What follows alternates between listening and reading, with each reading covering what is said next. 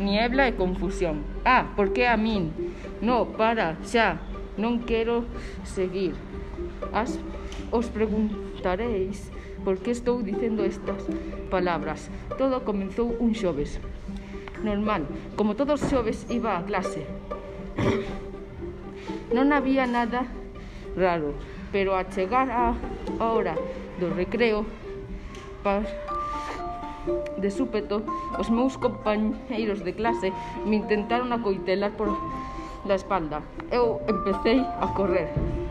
Toda a xente desapareceu. Solo estaban os meus compañeros e eu. Empezaron a dispararme flechas. Eu me dixen non vou a pasarme toda a vida fuxindo, no? Así que me lancei a por eles. Gañei a pelea. Perdí unha perna, pero gañei. E de súpeto se levantaron todos, toda a clase. Eran zombis.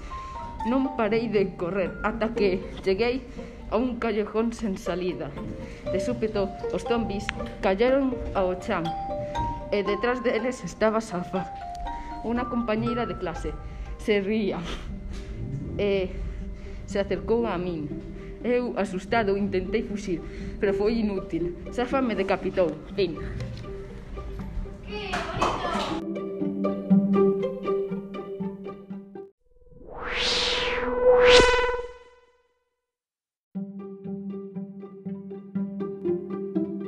Niebla e confusión. Ah, por que a min?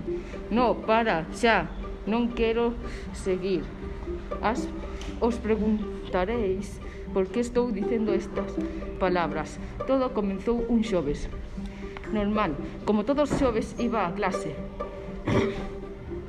Non había nada raro, pero a chegar a hora do recreo, par, de súpeto, os meus compañeiros de clase me intentaron acoitelar por la espalda. Eu empecé a correr.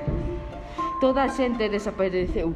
Solo estaban os meus compañeros e eu. Empezaron a dispararme flechas. Eu me dixen non vou a pasarme toda a vida fuxindo, no? Así que me lancei a por eles. Gañei a pelea. Perdí unha perna, pero gañei. E de súpeto se levantaron todos, toda a clase. Eran zombis. Non parei de correr ata que cheguei a un callejón sen salida. De súpeto, os zombis callaron ao chan e detrás deles estaba Safa, unha compañeira de clase. Se ría e se acercou a min.